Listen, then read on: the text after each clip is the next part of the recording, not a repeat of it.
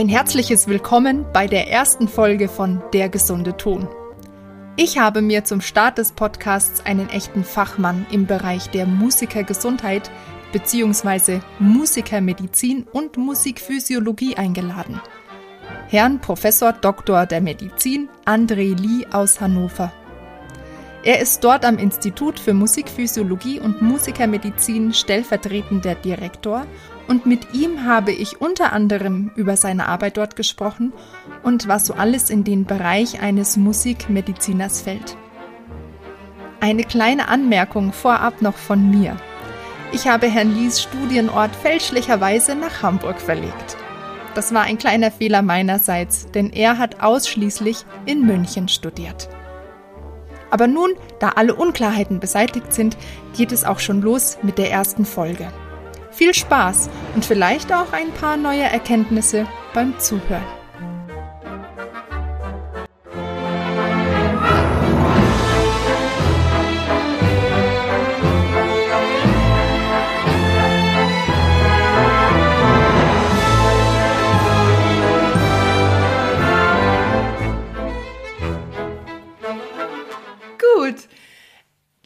Lieber Herr Lee, herzlich willkommen zu meiner ersten Podcast-Folge bei Der gesunde Ton.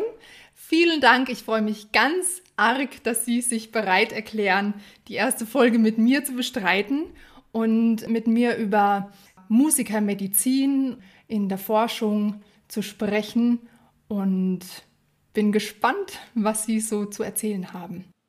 Ja, liebe Frau Hümpfer, ich freue mich auch sehr über die Einladung. Vielen, vielen Dank weil mir natürlich die Musikermedizin und die Musikphysiologie äh, sehr am Herzen liegt und ich freue mich immer, wenn es die Möglichkeit gibt, dieses Fach zu präsentieren und auch ein bisschen darüber zu sprechen, was beinhalten diese Begriffe, was ist damit verbunden.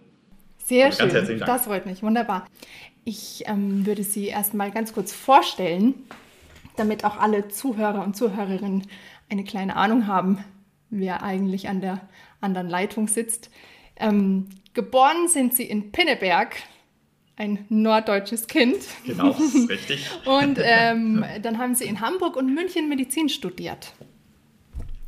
Ja, und dann genau, nach dem Studium der Inneren Medizin in Hamburg waren sie von 2009 bis 2014 Mitarbeiter am Institut für Musik, Musikphysiologie oder sagt man Musikerphysiologie? Musikphysiologie. Nee, das ist tatsächlich Musikphysiologie Musik. und Musikermedizin. Ach, okay, also für Musikphysiologie und Musikermedizin an der Hochschule für Musik und Theater in Hannover bei Herrn Professor Dr. Eckhard Altenmüller. Ja, genau, das ist. Der nächste Schritt war dann 2014 bis 2020 an der neurologischen Abteilung rechts der ISA in München. Und mhm. da haben Sie dann auch 2020 Ihren Facharzt gemacht. Ja. Für Neurologie. Für Neurologie, so ist es. Richtig. Warum Neurologie? Ach, ja, also ursprünglich schon während des Studiums hat mich das eigentlich sehr interessiert, die Neurologie. Und ähm, ja, letztendlich irgendwann habe ich dann gedacht, ich schaue mal in Neurologie, indem ich meine Doktorarbeit dort mache. Und habe dann 2005 war das bei Herrn Professor Böker angefragt, ob es irgendwelche äh, Doktorarbeiten gibt äh, in der Neurologie. Und da gab es eben ein sehr interessantes Projekt, ein Bildgebungsprojekt, wo die Fragestellung war, welche Bereiche im Gehirn sind dafür zuständig, Dinge vorherzuplanen. Das heißt also zum Beispiel ganz einfach gefragt, und das, so hat er mir das damals auch erklärt, wenn man eine Tasse hochhebt oder einen Gegenstand hochhebt, dann ähm, drücken wir immer so fest zu, dass wir es hochheben können, aber das wird, wir drücken nie so fest zu, dass es kaputt geht. Also wir können ja auch eben sehr grazile Dinge hochheben wie Eier oder, oder Erdbeeren, Himbeeren. Und wo wird diese Kraft? Wir machen uns ja trotzdem nie bewusst darüber Gedanken, wo kommt diese Kraft her? Und diese Vorausberechnung der Kraft, wo das, welche Hirnbereiche da aktiv sind und damit zu tun haben, das war die Fragestellung. Das fand ich natürlich hochinteressant, weil es natürlich eine feinmotorische Fragestellung war und ähm, ich spiele ja selber auch Geige ähm, fand ich das natürlich sehr, sehr spannend. Wie wird eigentlich die Feinmotorik und dieses Vorausschauende geplant? Und so bin ich das erste Mal natürlich neben den Vorlesungen ähm, in, die, in die Neurologie gekommen. Ja, sehr spannend. Also Sie haben es gerade schon angesprochen, dass Sie ja auch Musiker sind, schon immer äh, von klein auf ja. mit der Geige unterwegs. Und ähm, äh, es kam dann auch 2020 eben nach dem Facharzt dazu, dass Sie dann wieder zurück nach Hannover äh, gegangen sind, an, an mhm. das Institut. Ähm, für Musikphysiologie und Musikermedizin. ähm, ja. und da auch dann eine Professur jetzt mittlerweile innehaben. Ja, das ist richtig, genau. Also ähm, das erste Mal, dass ich hier war, wie Sie gesagt haben, zwischen 2009 und 2014, das war dann also als wissenschaftlicher und ärztlicher Mitarbeiter Natürlich, weil, weil, es, weil, mich, äh, weil ich es sehr spannend fand, dieses in hier am Institut arbeiten zu können. Ich kannte das Institut tatsächlich vom Namen schon. Also eben auch mein damaliger Doktorvater, äh, zufälligerweise, das war jetzt, ähm, hat er, der wusste, dass ich Geige spiele, das war in 2005, also vier Jahre bevor ich hier angefangen habe. Und da hat er mich gefragt, ah, ist ja interessant, es gibt in Hannover ein Institut, das beschäftigt sich tatsächlich mit also Fragestellungen zur Musikermedizin und zur Musikphysiologie, eben welche Abläufe spielen eine Rolle beim Musizieren ob ich das kenne. Und da habe ich das erste Mal davon gehört. Also das ist nicht, dass ich das die ganze Zeit kannte. Und dann war eben 2009, als ich dann in Hamburg meine erste Stelle hatte, zufällig, also äh, eine, eine, eine, Stellenausschreibung im Deutschen Ärzteblatt, mhm. die eben einen, einen, medizinischen und wissenschaftlichen Mitarbeiter, das ist ein wissenschaftliches Institut, also einen wissenschaftlichen Mitarbeiter dann gesucht haben. Mhm. Ich sage immer, das war auch zufällig, ich habe das gar nicht selber gesehen. Das hat jemand mir gesagt, hier an diesem Institut. Und dann habe ich gesagt, ah ja, dieses Institut, das kenne ich, das ähm, ist ja ganz interessant und ich habe doch mal ein bisschen geguckt, was die so machen. Aber ich wusste nicht, mir war nicht klar, dass man hier eben als wissenschaftlicher und ärztlicher Mitarbeiter auch fest angestellt sein kann. Ähm, und da habe ich gedacht, also das, das ist ja total interessant, da bewerbe ich mich jetzt.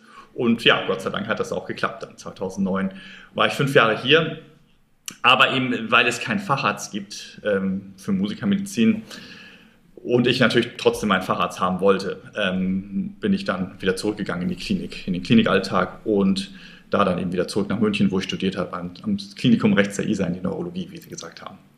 Ja, jetzt würde die klassische Frage wahrscheinlich gleich kommen, was ist schöner?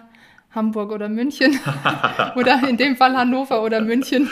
Gute Frage. Ja, Hannover ist eine sehr schöne Stadt. Also muss man wirklich sagen, sehr, sehr grün. Äh, mit, dem, mit der riesen Eilenriede. Hier die Musikhochschule und auch unser Institut ist ja gegenüber von der Musikhochschule, liegt ja direkt am Ende da dieses, dieses ähm, äh, riesigen Stadtparks letztendlich, dieser Eilenriede, das hier losgeht und dann sich wie so ein grüner Gürtel einmal um Hannover rumzieht. Also deswegen von der Lage ist Hannover ganz, ganz hervorragend. Hm. Ich habe gehört, der soll angeblich größer als der Central Park sein. Ja, genau. Es äh, habe ich auch gehört. Es ist einer der größten äh, städtischen äh, Parks, die es wohl gibt in Europa.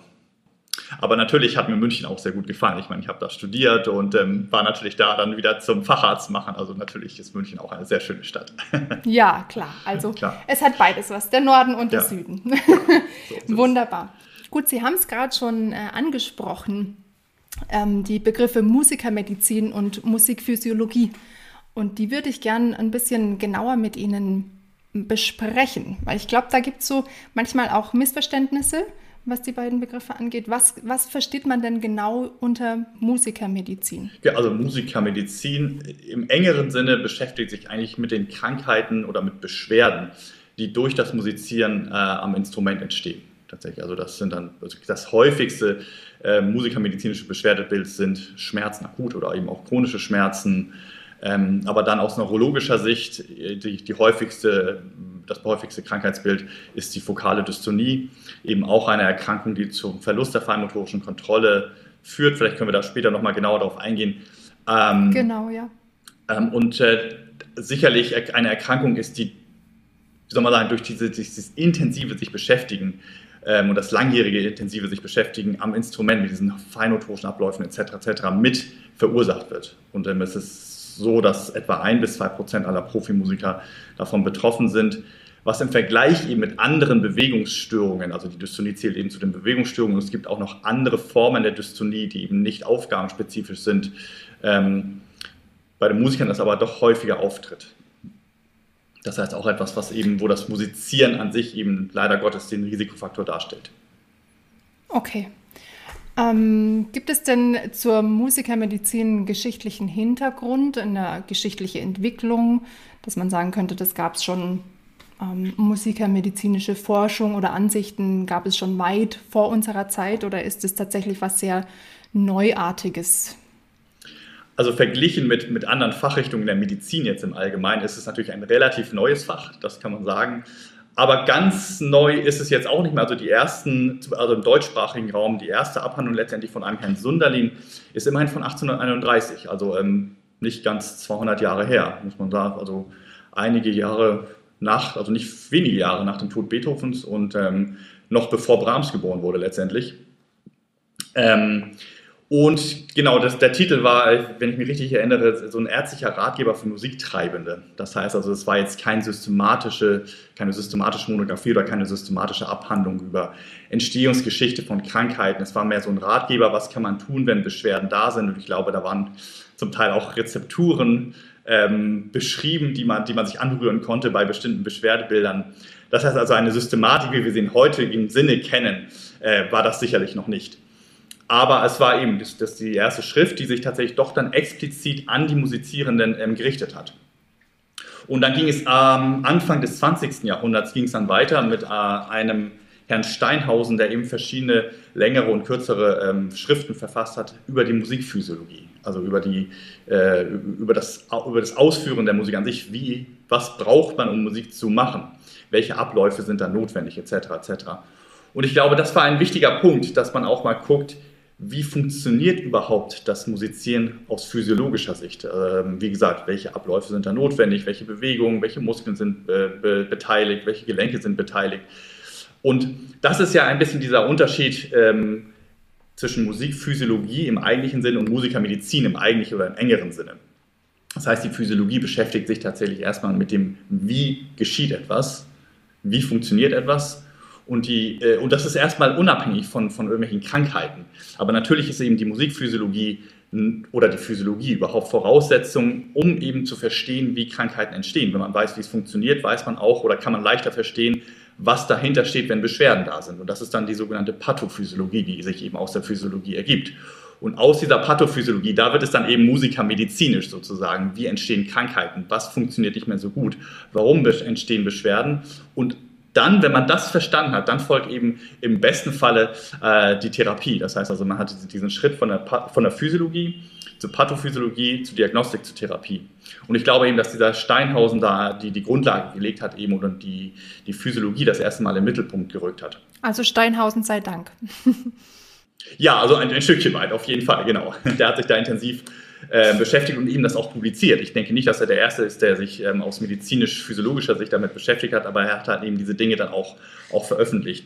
Und dann eben aber auch, auch Anfang des 20. Jahrhunderts ähm, war dann der Nächste, der, der eine etwas größere Monographie veröffentlicht hat, ähm, war der Julius Flesch, ähm, der in Wien, Wien praktiziert hat und wenn ich das richtig gesehen habe, eben ähm, Bruder war von Karl Flesch, dem berühmten Geigen, Geiger und Geigenviolinpädagogen auch. Der, dies, also jeder Geiger kennt ihn, das Skalensystem von Karl Flesch. Und eben der Bruder ähm, Julius Flesch, der hat äh, tatsächlich ein, auch ein Werk über Berufskrankheiten der Musiker veröffentlicht.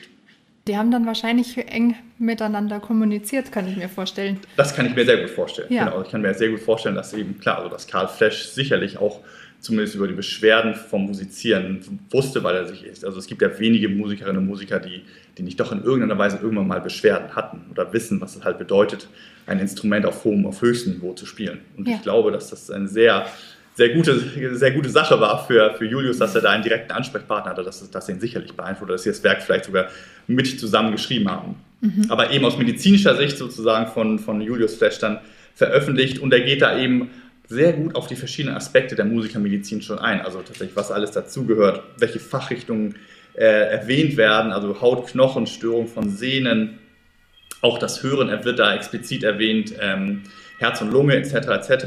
Und interessanterweise gibt es da äh, etwas oder spricht er von koordinatorischen Beschäftigungsneurosen.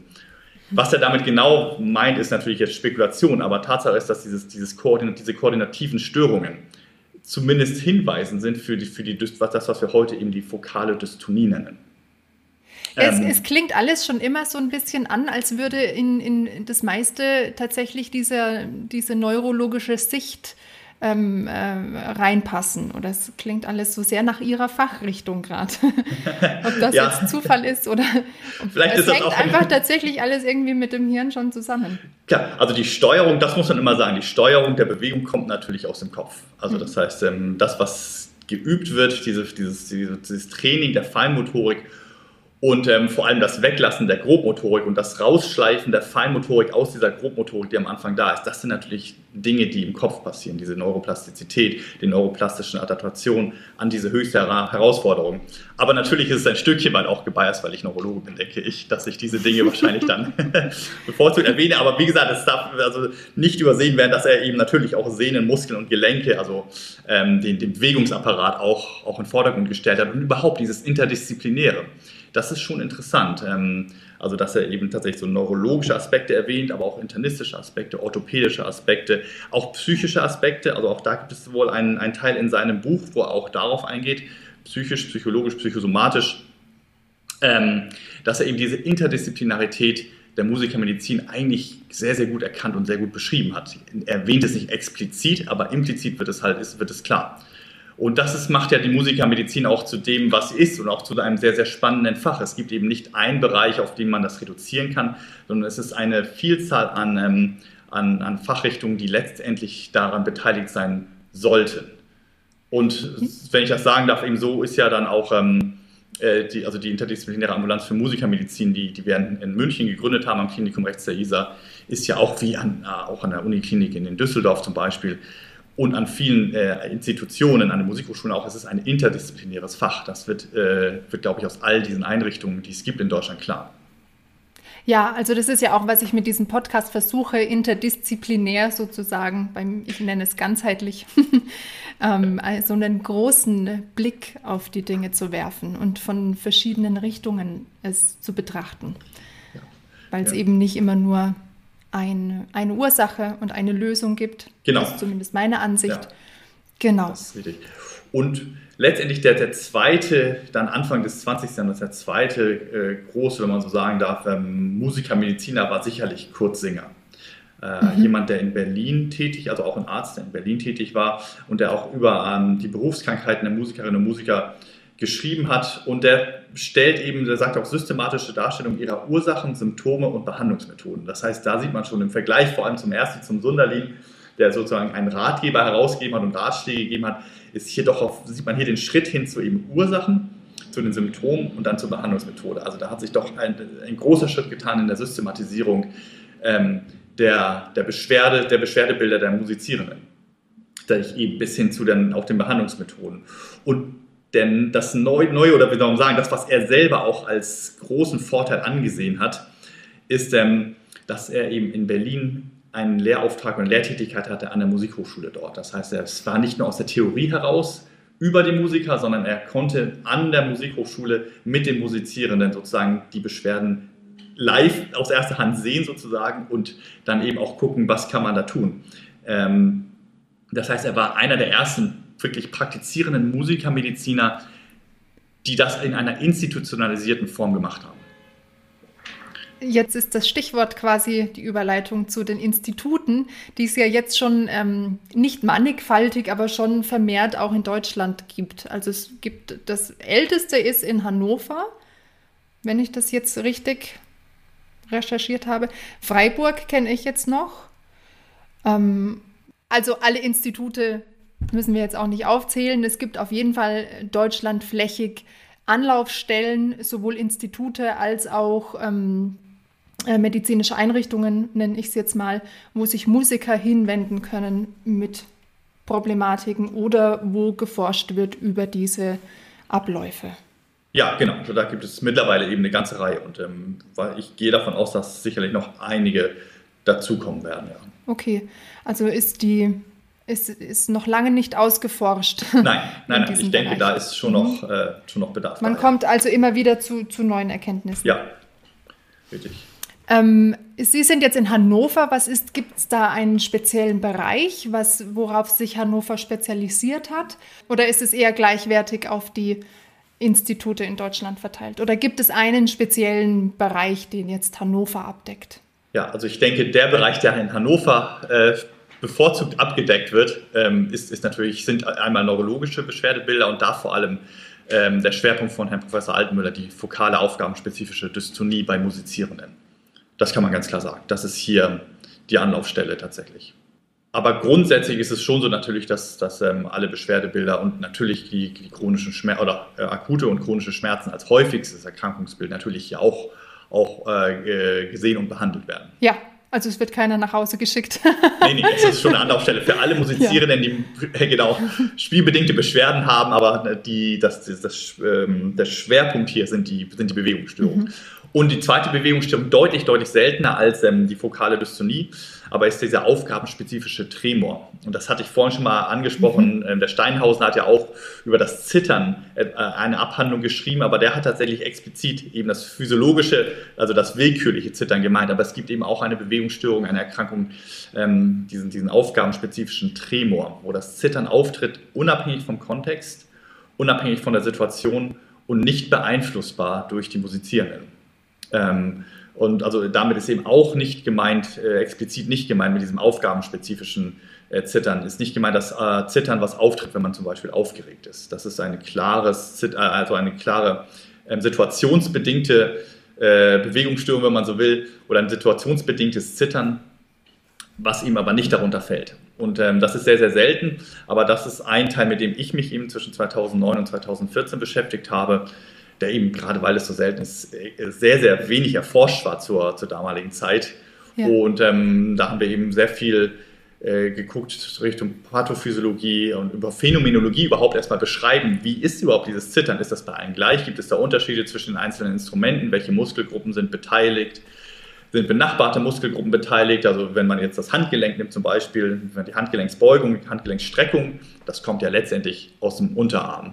Ja. Aber eben, was wir dann gesehen haben, ist, dass tatsächlich auch Muskeln am Oberarm angesteuert werden und aktiv werden bei diesem Zittern, die in der gleichen Frequenz aktiv sind wie die Handgelenksmuskulatur. Das heißt also, es gibt eine Aktivität, eine pathologische Aktivität, die nicht sein sollte oder nicht sein müsste, auch bei benachbarten Muskelgruppen. Also das sind alles so grundlegende Dinge, ähm, an denen wir geforscht haben, die wir herausgefunden haben. Und eben die Kontrolle. Das ist ja das eigentlich Schlimme, ist die Kontrolle über diese Feinmotorik, diese fein abgestimmten Bewegungen, diese fein abgestimmte Aktivierung oder eben auch Nichtaktivierung. Und das ist ja das eigentlich Entscheidende, immer, dass Aktivierung auch weggelassen wird. Das funktioniert eben nicht mehr so gut. Okay, da wären wir dann wieder bei dem Ei, dass ja. man dann vielleicht mit etwas zu viel Druck Richtig, ja. äh, dann äh, zerdrücken ja. könnte.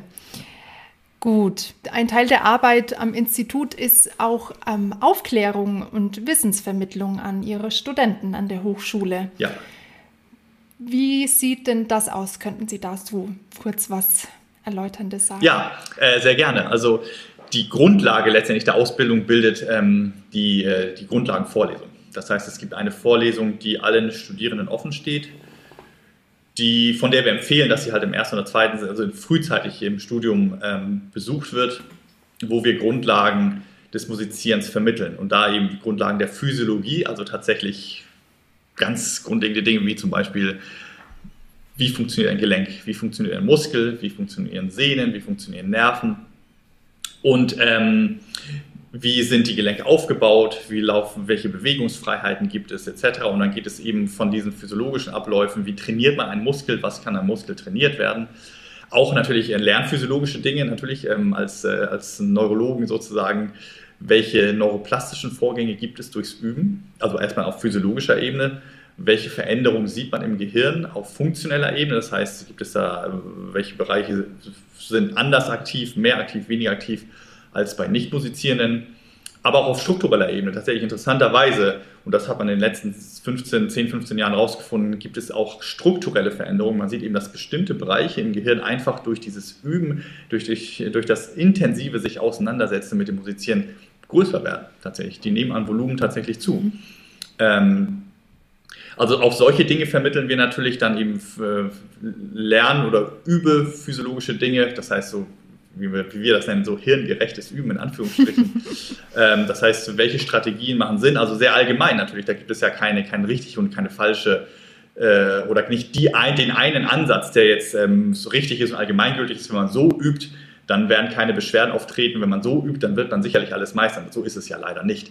Aber eben, es gibt natürlich Dinge aus, ähm, äh, aus, aus der Lern, äh, Lernforschung, äh, und ähm, aus der Forschung über das motorische Lernen vor allem, was Sinn macht, was keinen Sinn macht, was effizienter ist, was wenig effizient ist und wie es so schön heißt heutzutage, was nachhaltig ist und was weniger nachhaltig ist. Das heißt, solche Strategien versuchen wir auch zu vermitteln. Und dann eben im nächsten Schritt eben die Pathophysiologie. Das heißt, wir, wir erklären natürlich auch, wie entstehen Schmerzen, warum entstehen Schmerzen und wie können Schmerzen chronifizieren. Und dann natürlich im nächsten Schritt, was kann man tun?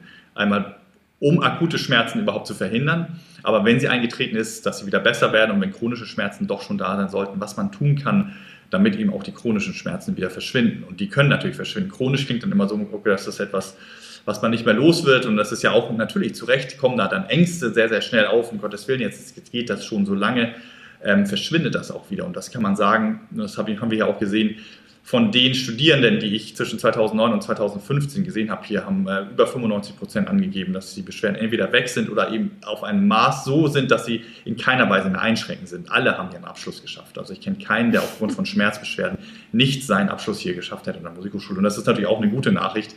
Ähm, aber das ist wichtig, eben diese Dinge zu vermitteln, damit diese Ängste gar nicht erst so groß werden oder dass man diese Ängste rechtzeitig auffängt. Ja, ich glaube, es ist vielleicht auch wichtig, ähm, um da kurz einzuhaken, diese mhm. Wissensvermittlung auch für den späteren Berufsalltag.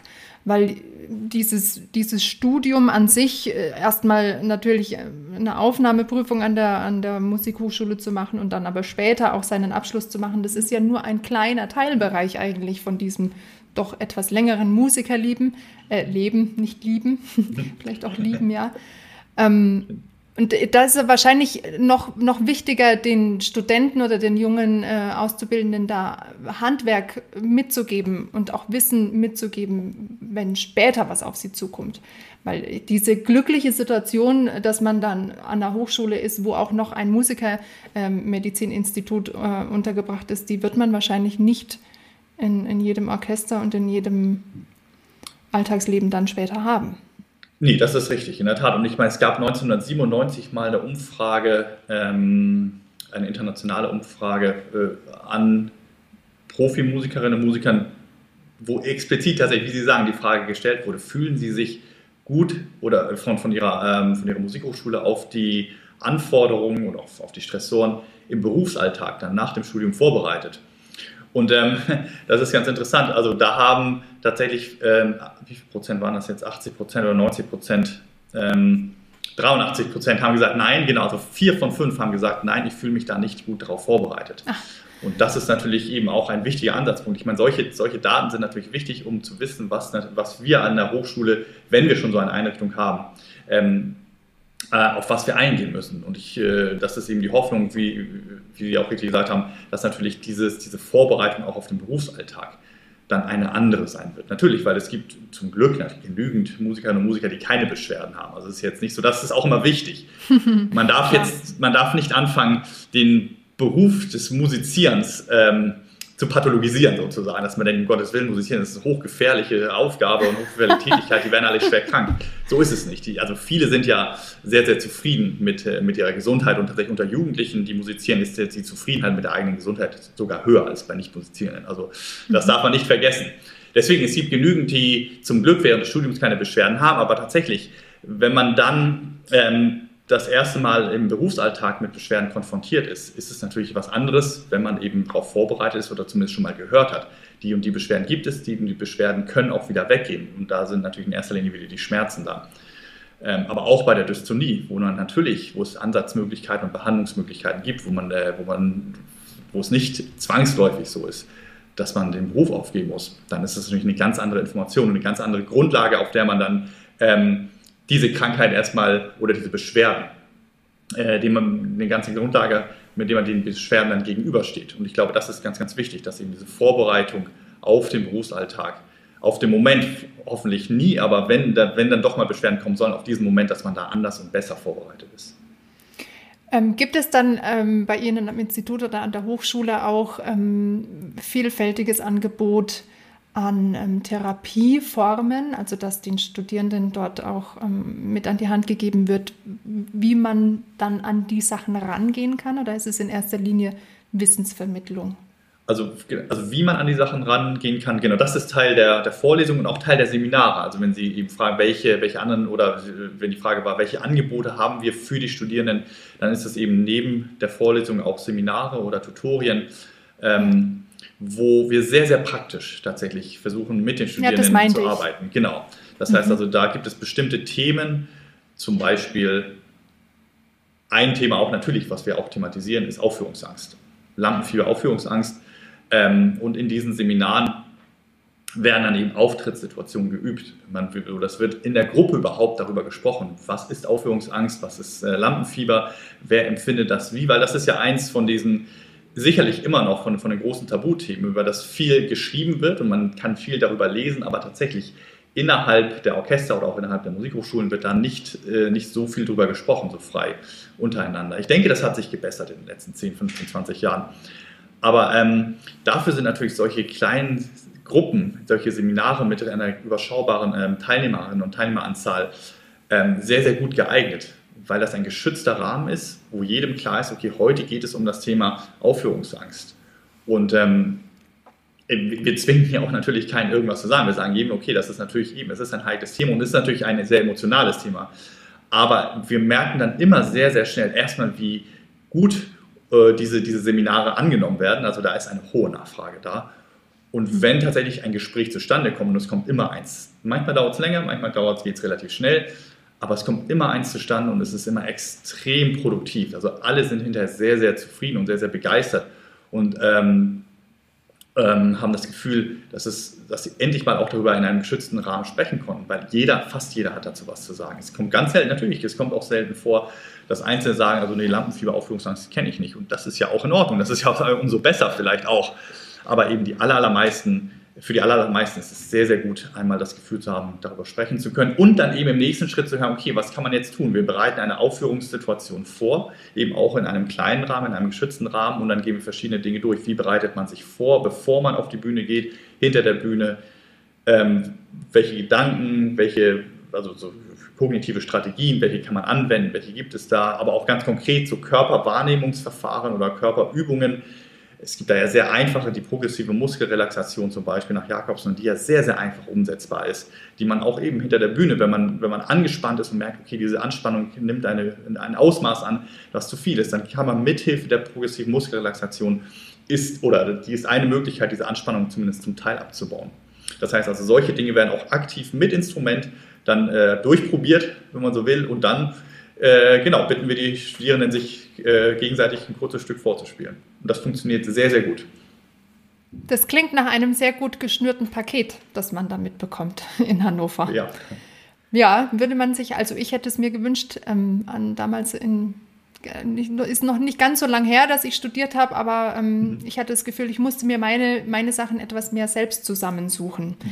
Ich habe sie gefunden, mit ein bisschen mehr Aufwand, aber natürlich kam die Motivation dann auch eher aus mir selbst heraus und wurde mir nicht ja. von außen angeboten. Ähm, jetzt hätte mich noch interessiert, gibt es denn da später dann so eine Art äh, Feedback oder dass man Rückmeldung bekommt oder dass, dass Sie beobachten ähm, von ehemaligen Studenten, dass die nochmal Rückmeldung geben, wie, wie das Wissen angewandt wurde oder äh, irgendeine Art ja, längerfristiges Feedback oder dass man so, eine, so einen Überblick hat über die mhm. Arbeit? Also systematisch gibt es ehrlicherweise kein, kein längerfristiges Feedback. Das ist ein der, einer der Gründe, oder das ist der Hauptgrund, warum ich 2014, als ich weggegangen bin, eben alle, zumindest Studierende, die ich hier äh, im Rahmen der Sprechstunde gesehen habe, nochmal angeschrieben habe, um zu fragen, wie geht es Ach, jetzt? Ja. Was machen Sie jetzt mhm. und so mhm. weiter, wo eben rausgekommen ist, dass letztendlich über 95 Prozent praktisch beschwerdefrei sind und alle also die, die halt den Abschluss zu dem Zeitpunkt schon hatten, das waren ja noch nicht alle, aber alle, die dann eben einen Abschluss hätten machen können, ihn auch gemacht haben. Also es gibt keinen, der geschrieben hat, ja. ich habe den Abschluss nicht geschafft, wegen der, wegen der mhm. Beschwerden. Ähm, mhm. Aber ab und zu, doch, muss ich sagen, freue ich mich natürlich auch. Ab und zu gibt es dann schon äh, Einzelstudierende, die dann, die dann eine Rückmeldung geben über, über die Inhalte, ähm, die wir vermittelt haben. Also das ist dann eher kurzfristig, mhm. so nach dem Semester etc. etc. Und wir machen nach den Seminaren, am, wir haben immer eine Stunde eben gerade für dieses, dieses praktische Seminar, wo es eben jetzt nicht nur um Aufführungsangst, da machen wir auch ähm, für diejenigen vor allem, die ähm, äh, äh, Musikpädagogik, also äh, künstlerisch-pädagogische Ausbildung machen, zum Beispiel so Unterrichtssituationen. Das heißt, sie sollen sich Gedanken machen, so ein bisschen ein kurzes Konzept. Natürlich haben wir jetzt nicht nur begrenzt Zeit, aber ein kurzes Konzept und dann unterrichten die sich gegenseitig. Entweder am eigenen Instrument, wo dann ein bisschen mehr Expertise schon da ist oder deutlich mehr Expertise da ist, oder eben an einem fremden Instrument. Das heißt, dass jemand, der dann äh, Geige spielt, unterrichtet wird von einem Klarinettisten. Ähm, dass man eben auch so diese Situation versucht, so gut es geht. Natürlich, klar, das sind alles ähm, Erwachsene und das ist natürlich was anderes mit Kindern, aber wie ist es, wenn jemand da ist und einfach aus diesem Instrument keinen Ton rauskriegt, als das allererste Mal? Und ich glaube, das ist, das ist eine ganz gute Erfahrung. Auch das wird sehr, sehr gut angenommen. Und gerade dafür haben wir eine, eine Feedback-Runde in der allerletzten Stunde. Und äh, wo wir nochmal ein bisschen gucken, was, was war gut, was war nicht so gut, was können wir besser machen ähm, was wir dann versuchen, in, in, in, das jeweilige nächste Semester dann zu, zu, integrieren. Insgesamt gibt es dieses Seminar seit 2009. Also ich, damals zufälligerweise, als ich angefangen habe, ist es eingeführt worden. Und ich muss sagen, ich bin einfach, ich bin sehr froh, dass es das noch gibt, aber es hat sich einiges getan. Man muss schon diese, dieses, dieses die Feedback und dieses Versuchen zu integrieren und jedes Semester gibt es natürlich anderes Feedback, ähm, hat das zu einem sehr, sehr guten Konzept machen werden lassen, muss man wirklich sagen. Sehr schön, das freut mich, das klingt gut. Ähm, jetzt würde ich noch auf so ein paar andere Fragen eingehen. Wir hatten ja jetzt schon ein bisschen über Dystonie gesprochen. Ähm, meine Frage wäre nämlich gewesen, ob es so etwas wie die Musikerkrankheit gibt. Und es klang jetzt schon so ein bisschen raus, als wenn's, äh, wenn äh, fokale Dystonie den Preis gewinnen würde. Ja. ähm, ist wahrscheinlich auch instrumentenabhängig. Oder? Ja, es ist auf jeden Fall instrumentenabhängig. Das heißt also, die Dystonie letztendlich können es theoretisch alle kriegen, denke ich. Äh, in der Praxis sieht es so aus, dass ähm, es da Instrumente gibt, also Pianisten und äh, Pianistinnen und äh, äh, Gitarristen. Also die Gitarre sind die zwei Instrumente, die am häufigsten betroffen sind. Und Männer äh, deutlich häufiger als Frauen. Es gibt verschiedene Risikofaktoren. Ähm, was ganz interessant ist, also die, die man auch eben offensichtlich nicht beeinflussen kann. Also 80 Prozent der Betroffenen sind Männer. Und äh, das heißt, es muss, äh, also es gibt eine genetische Komponente, das heißt also auch ähm, Musizierende, die jetzt Angehörige haben, die auch Bewegungsstörungen haben, scheinen auch eine Prädisposition zu haben, aber eben das Geschlecht an sich, was offensichtlich auch genetisch determiniert ist, scheint auch eine Rolle zu spielen. Dann haben wir deutlich häufiger ähm, klassische Musikerinnen und Musiker als, als äh, Musizierende aus dem Jazzbereich. Also auch das scheint ein, so ein intrinsisches, ein intrinsischer Risikofaktor zu sein, den man natürlich jetzt auch schwierig beeinflussen kann. Also wenn man klassische Musik studiert, studiert man halt klassische Musik. Aber ähm, ist schon wichtig, das zu wissen natürlich, dass man da eben guckt an den Dingen, die man vielleicht beeinflussen kann, dass man versucht, da ähm, Risikofaktoren oder Stressfaktoren zu reduzieren. Also ähm, ein Risikofaktor scheint eben zu sein, diese sehr stark repetitive, stereotype Bewegungen. Das heißt, dass man eben jetzt nicht nur exzessiv mhm. irgendwelche technischen Übungen macht stundenlang, sondern dass man immer auch guckt, ähm, dass man Ausgleichbewegungen macht, unabhängig vom Instrument, dass man am Instrument eben auch dann Dinge spielt, die ähm, jetzt nicht nur Technik und Geschwindigkeit trainieren, sondern die ja immer auf langsamen Stücke üben oder eben ähm, versucht da mhm unabhängig vom technischen Aspekt eben den musikalischen Aspekt wieder in den Vordergrund zu stellen. Solche Dinge sind ganz, ganz wichtig. Das heißt, die Dystonie ist sicherlich die, eine der schwerwiegenderen Erkrankungen, aber nochmal, das ist ganz wichtig, möchte ich gleich dazu sagen, es ist nicht, dass man da nichts tun kann, man kann die gut behandeln. Ähm, ja. Jetzt so, ob es die, natürlich, da bin ich wieder ein bisschen, gebe ich zu, gebiased, natürlich als Neurologe ist es natürlich so, die, die Erkrankung und hier am Institut insbesondere natürlich ist sie im Mittelpunkt der Forschung, diese Bewegungsstörung. Ähm, die häufigste nach wie vor ist, wie gesagt, ähm, die sind die Schmerzen, die betrifft auch alle Instrumentalisten, mal mehr, mal weniger natürlich, ähm, aber grundsätzlich haben wir davon von allen Instrumentengruppen, von jedem Instrument schon jemanden hier gehabt. Aber gerade auch bei den Sängerinnen und Sängern, ähm, auch da gibt es natürlich auch Beschwerden, ähm, Dysphonie, Heiserkeit oder eben, äh, das, das ist jetzt ein Krankheitsbild, was ich hier nicht so, nicht so häufig gesehen habe. Äh, in München hatten wir da eben die Phoniater, die sich damit beschäftigen und dafür ist Freiburg zum Beispiel ähm, ähm, Bernhard Richter ist ja auch HNO-Arzt. Ähm, dafür sind die zum Beispiel bekannt. Das heißt, sie sehen deutlich mehr Sängerinnen und Sänger als, als, als wir in Hannover. Aber auch da gibt es natürlich bestimmte Beschwerdebilder, die, die häufig sind. Ähm, es gibt, das ist nicht, okay, das ist natürlich nicht häufig, aber auch äh, handchirurgische Krankheitsbilder sozusagen, so Ganglien, die jetzt nicht, sagen wir so, ein Ganglion, also so ein Gelenks, äh, also wie soll man sagen, ein, wo die Gelenkskapsel sich ausstülpt und mit Gelenksflüssigkeit gefüllt ist, das gibt es auch bei Nicht-Musizierenden. Aber es kann halt bei Musizierenden schnell zu Beschwerden führen. Ja gut, das ist, das ist selten, aber auch da wieder bei den handchirurgischen Fächern gibt es natürlich auch häufige Krankheitsbilder. So, das will ich damit sagen. Ja, Sie, Sie, Sie schlagen auch gerade schon den Bogen. Äh, einer meiner ähm, Ansichten ist auch, ähm, wie sehr Mensch und Musiker eigentlich zu trennen ist. Und Sie haben es gerade schon ange, angekratzt, dass es ja eigentlich jeder Normalo in Anführungszeichen auch bekommen kann. Und beim Musiker kommt es wahrscheinlich dann eben durch mhm. diesen Fokus. Ähm, eher, eher kommt es eher zum Tragen als jetzt äh, bei hm, jemandem, der bürotechnisch äh, tätig ja. ist, zum Beispiel. Aber ähm, gerade diese, diese Schmerzen oder das, was, ähm, was Sie jetzt sagen, was so der, den größten Teil eigentlich ausmacht, das sind ja so Dinge, die, die uns alle betreffen, ob jetzt Musiker oder nicht Musiker. Ja, also den Körper an sich wirklich gut zu nutzen und mit sich selbst irgendwie einen guten Weg zu finden, um Schmerz- oder beschwer beschwerdefrei zu sein, das ist ja ähm, was, was sich quasi durch die gesamte Gesellschaft zieht, ein Stück weit. Klar, richtig. Also grundsätzlich sind chronische Schmerzen natürlich ja. eines der häufigsten Krankheitsbilder in, in, in, der Bevölkerung, das kann man sagen, richtig. Und eben, was kann man tun, um genau. das zu genau. verhindern oder was kann man tun, wenn es eben da ist, dass es besser wird, das sind tatsächlich die, die wichtigsten Fragen und ähm, die, die wir versuchen in der genau, Sprechstunde zu genau. vermitteln oder eben im besten Fall schon in, in der Vorlesung zu vermitteln, in der Tat. Und da haben Sie einen wichtigen Punkt angesprochen. Klar, ich meine, wir sind, oder das versuchen wir auch zu vermitteln, die Musizierenden, trotz allem, auch wenn das Instrument extern sind, sind die diejenigen, die das Instrument bedienen und ähm, das Instrument,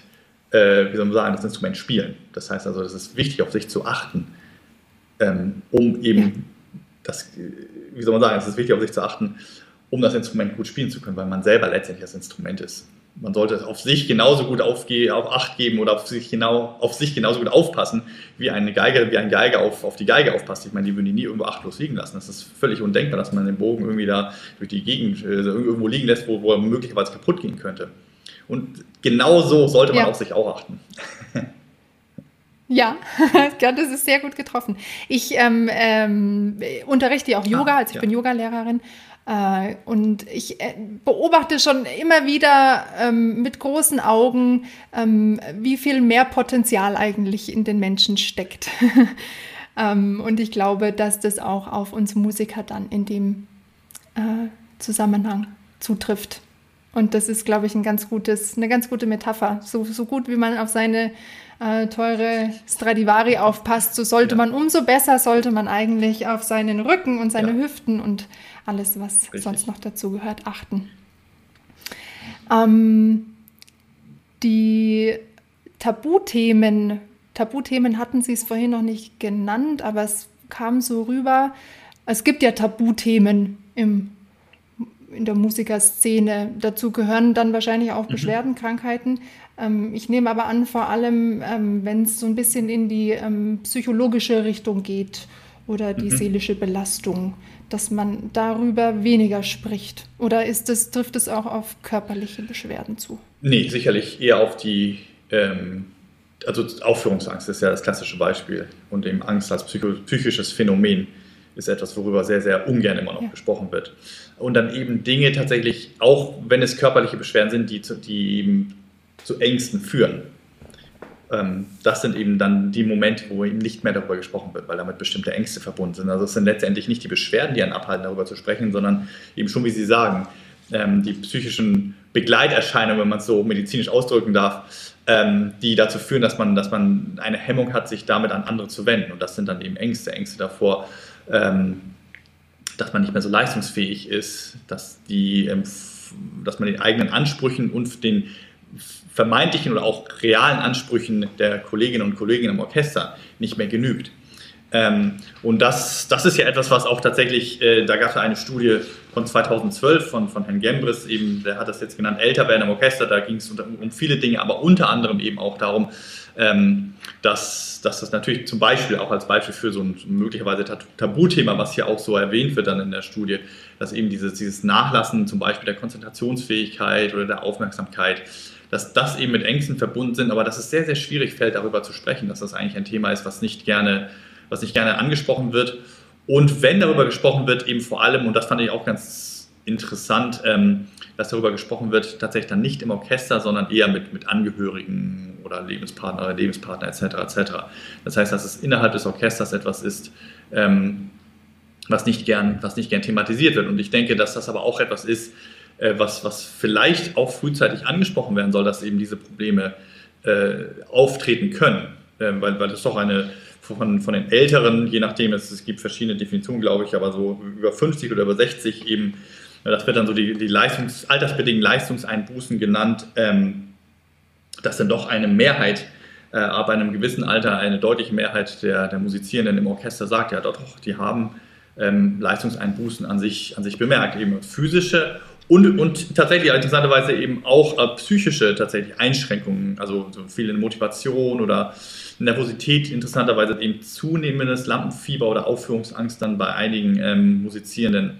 Aber auch physische Dinge wie ähm, eben Verschlechterung der, des Hör- oder Sehvermögens, eben kognitive Einschränkungen sind mhm. da, wenn ich mich richtig erinnere, erwähnt worden. Also dass ich eben diese Konzentrationsfähigkeit hatte ich schon gesagt oder ähm, Koordinationsschwierigkeiten, Verschlechterung der Gedächtnisleistung etc.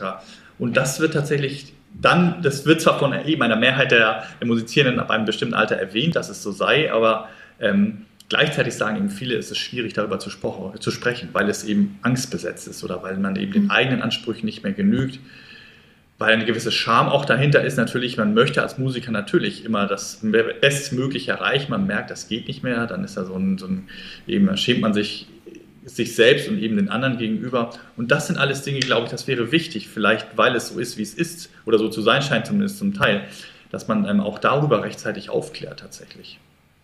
Ja, also ähm, dann bieten Sie ja quasi mit Ihrer Arbeit da auch eine gute Grundlagenarbeit an, wenn, jetzt ähm, Studenten diese Vorlesungen oder Seminare besuchen oder diese äh, in diesem geschlossenen Rahmen über ihre Ängste sprechen, dann haben die schon mal da gespürt, es, es ist machbar, es ist okay, ich kann darüber reden, mir passiert nichts Schlimmes. Mhm. Und es ist immer, äh, es ist immer mindestens einer da, dem es genauso geht.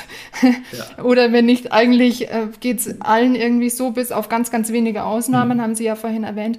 Aber es ist schon. Ähm, tatsächlich wichtig, dass diese Räume und diese Rahmen geschaffen werden und gesprochen wird, dass äh, Themen einfach nicht unter den Teppich gekehrt werden. Ja, genau richtig. Das, das ist ja. das Wichtigste und das ist ja das, was, was viele sich auch, äh, wenn ich äh, das richtig sehe, was, was ich mir vorstellen kann, was sich viele dann auch wünschen würden, eben, dass es doch eine Möglichkeit gibt, in einem geschützten Rahmen eben über diese Dinge dann auch sprechen zu können. Weil, wie Sie richtig sagen, mhm. also, dass man merkt, in dem Augenblick, wo, wo der Raum dafür gegeben wird, ähm, und der Rahmen dafür aber auch zu, zur Verfügung gestellt wird, ist es etwas, was mhm. sehr, sehr vielen, den allermeisten hilft, damit umzugehen. Ja, ich kann mir vorstellen, dass dann auch schon ganz viel Last abfällt. Ja. Allein die Vorstellung vor diesem Öffnen. Ja, genau. Ähm, zum Abschluss würde ich noch äh, ganz kurz, in, in kurzem Abriss, äh, kurz durchsprechen, wie, wie geht man denn vor, wenn man jetzt als Musiker ähm, irgendwelche Beschwerden hat dann gehe ich ja normalerweise, gehe ich wahrscheinlich erstmal zu meinem Hausarzt, aber der wird vielleicht dann mich schnell woanders hinschicken oder der wird ratlos sein. Was ist denn, wie könnten Sie einen guten Leitfaden Genau, es kommt immer auf, auf das Beschwerdebild an. Wenn es tatsächlich ein Beschwerdebild ist, was im Zusammenhang mit dem Musizieren, mit dem Instrument ähm, entstanden ist, dann macht es Sinn eigentlich, ähm, ja, entweder zum Hausarzt zu gehen oder sich vom Hausarzt eine Überweisung geben zu lassen, eben für, eine, für ein Institut oder für eine Ambulanz, die sich eben speziell mit äh, äh, Musikermedizin beschäftigt und eben musikerspezifische Krankheiten ähm, behandelt, diagnostiziert und behandelt. Ja. Eine Liste über diese ähm, äh, Institute oder ähm, Ambulanzen gibt es, glaube ich, auch auf der Deutschen Orchestervereinigungs-Internetseite. Genau, die, da gibt es, oder sonst äh, die Deutsche Gesellschaft für Musikphysiologie und Musikermedizin. Auch das mhm. ist eine Anlaufstelle, um eben, wo sich eben Ärztinnen und Ärzte organisieren, die ähm, also nicht nur, aber eben auch, wenn man jetzt eben ärztliche Hilfe sucht, mhm. ähm, kann man sich an die wenden, um zu gucken, ob es da in der Nähe jemanden gibt, der, der äh, da ähm, auch äh, musikermedizinisch tätig ist. Und sonst haben die natürlich auch eine Übersicht über die, die, über die Institute, das ist völlig klar. Aber eben auch, wo wir bei der DGFMM sind, also die Deutsche Gesellschaft für Musikphysiologie, Musikermedizin, da sind eben auch, äh, also eben nicht nur, das ist wichtig, nicht nur explizit Ärztinnen und Ärzte ähm, vertreten und organisiert, sondern eben auch Therapeuten. Ja, ganz wichtig. Die, die sich ähm, dann äh, mit therapeutischen Fragestellungen oder eben therapeutische Angebote machen. Genau, das wird ja dann auch wahrscheinlich der, der ähm, die Anlauf- oder das letzte Ziel sein, zu dem man dann auch hin möchte, wenn man mm, dann daran arbeiten möchte, an der Problematik. Mhm. Ja. Gut, über diese verschiedenen Therapiemöglichkeiten ähm, oder Ansätze werde ich natürlich noch in ganz vielen anderen Folgen sprechen. Heute war es mir erstmal wichtig, einen ja, Bogen zu schlagen, einen kleinen Überblick zu bieten, eben aus fachlicher Sicht. Ähm, zum Abschluss vielleicht ganz kurz, was, wie würden Sie einen gesunden Musiker beschreiben? Was macht Ihrer Meinung nach einen gesunden Musiker aus? Das ist eine gute Frage. Was macht einen gesunden Musiker aus? ich denke, das Wichtigste am Musizieren, das hatte ich vorhin kurz erwähnt, ist, ähm, sich die Freude an der Musik und am Musizieren zu erhalten. Das weiß man ist das Protektivste oder das, was einen am meisten davor schützt, Beschwerden zu bekommen. Ist Freude ja. und Enthusiasmus, Interesse an dem, was man tut. Ich glaube auch irgendwo gelesen zu haben, ob es jetzt diese erwähnte Studie war oder eine andere, dass ähm, Orchestermusiker auf die Frage, welche Beschwerden sie haben, später darauf geantwortet haben, es ist aber nicht so schlimm, weil mein Beruf mir so viel Spaß macht. Also äh, mhm. auch die, auch die äh, Beschwerden, die man hat, überwiegen nicht die Freude an dem, was man tut. Ja, genau. Und das, das ist interessant auch in dieser von 2012, diese Studie. Ich meine, über, ähm, über 80 Prozent haben angegeben, dass sie ähm, mit, also mit, mit dem, was sie tun, äh, sehr zufrieden sind oder zufrieden sind. Ah ja, also eben, ein, Sie hatten es vorhin auch erwähnt. Hoher, also die Studie hatte ich erwähnt, genau, aber eben diese, das ja. sind äh, 86 Prozent haben da angegeben, dass sie eben zufrieden oder sehr zufrieden oder dass sie ihre Position als gut bis sehr gut bezeichnen würden. Das heißt also die Zufriedenheit und eine ganz, ganz kleine Minderheit würde eben den Beruf, wenn man sagt, wir jetzt im, im Kontext der Beschwerden sozusagen in Anführungsstrichen trotz allem ähm, äh, aufgeben. Und das ist eben, ja. wie Sie richtig sagen, dieser, diese Freude an der Musik, dieses, was eben die Musik einem geben kann, diese emotionale Möglichkeit, sich emotional auszudrücken, diese emotionale Botschaft, die man senden kann. Ähm, das sind alles Dinge, die protektiv sind. Deswegen glaube ich, das ist ganz, ganz wichtig. Das ist vielleicht manchmal leicht gesagt, sich das zu behalten. Aber ähm, man weiß, dass diejenigen, die es schaffen, das zu behalten ähm, und diesen Enthusiasmus und die Freude, das Interesse, ähm, dass die deutlich weniger Beschwerden haben. Sehr schön, das ist doch ein, ein schöner Abschlussaspekt, der nochmal zeigt, was für einen tollen Beruf wir eigentlich ausüben dürfen. Ja. Ja, wunderbar. Ich bedanke mich ganz herzlich bei Ihnen. Es war eine spannende ja, Stunde. Und ähm, vielleicht sehen wir uns demnächst irgendwann einmal in 3D, nicht Stimmt, nur über das Internet. Ja. Das wäre zu hoffen. genau, das, das wäre doch schön. Ja, vielen Dank, Frau Hümpfer. Hat mich ja. auch sehr gefreut. Und ähm, genau, ich hoffe auch, dass man sich irgendwann mal dann auch im echten Leben in Real Life, wie es so schön heißt, begegnet und ja. nicht nur in 2D in der Tat.